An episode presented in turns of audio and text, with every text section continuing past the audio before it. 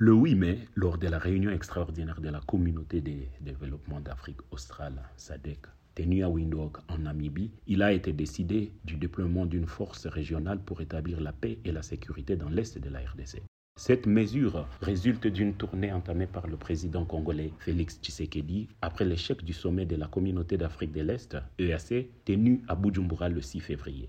Déçu de la permissivité de la force régionale de l'EAC qu'il accuse de cohabiter avec le M23, Félix Tshisekedi voit en la SADC une alternative à l'EAC pour la résolution de la crise. Mais mesure-t-il les risques que pourrait constituer la superposition des forces ayant des ambitions divergentes? Bonjour, je m'appelle Henri Pacifique Mayala, je suis le nouveau coordonnateur du baromètre sécuritaire du Kivu.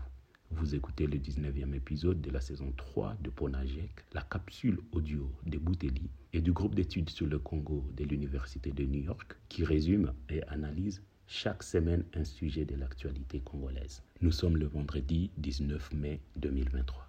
La décision de la SADC semble favorable à la stratégie du président Félix Tshisekedi pour la pacification de l'Est de la RDC.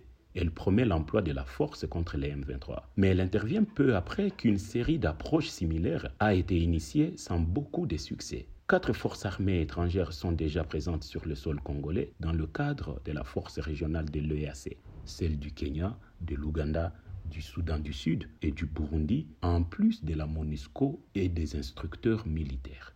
Cependant, tous ces efforts de restauration de la paix et de la sécurité dans l'est du pays demeurent inefficaces.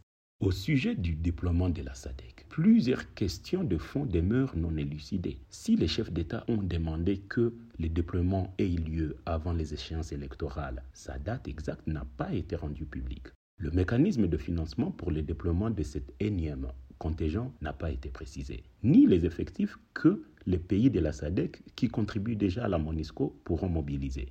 Il faudra aussi tenir compte du fait que plusieurs pays membres de la SADC entretiennent des relations diplomatiques privilégiées avec le Rwanda, principal soutien du M23. Le Mozambique accueille par exemple un contingent de l'armée rwandaise en réponse à l'insurrection d'un groupe armé islamiste. En outre, la tenue d'un sommet quadripartite avec tous les acteurs internationaux présents sur le terrain pour une harmonisation des attentes pourrait avoir des conséquences sur la nature du mandat et la chronologie du déploiement des troupes de la SADC. Un autre fait inquiétant, l'Angola, pourtant membre de la SADC et un partenaire historique du Congo, n'enverra pas ses troupes combattre dans l'est du pays. S'exprimant sur France 24 le même jour à la suite du sommet de la SADC, le président angolais Joao Lorenzo a indiqué que son contingent serait notamment là pour assurer la sécurité aux éléments du M23 qui seront placés dans un centre de cantonnement. Sur le terrain, loin de la Namibie et de la République de la Gombe, le M23, en cédant des localités récemment conquises aux FRDC, y installe et arme des poches de résistance auxquelles s'attaquent depuis un temps les forces d'autodéfense, causant mort des civils malgré la présence de la force régionale de l'EAC. Qu'en serait-il d'une approche qui proposerait la réforme et la restructuration des FRDC Le président Félix Tshisekedi, qui par ailleurs prône la stratégie du tout sécuritaire, choisirait ainsi de rediriger les fonds alloués aux instructeurs et à la force régionale pour investir dans les FRDC.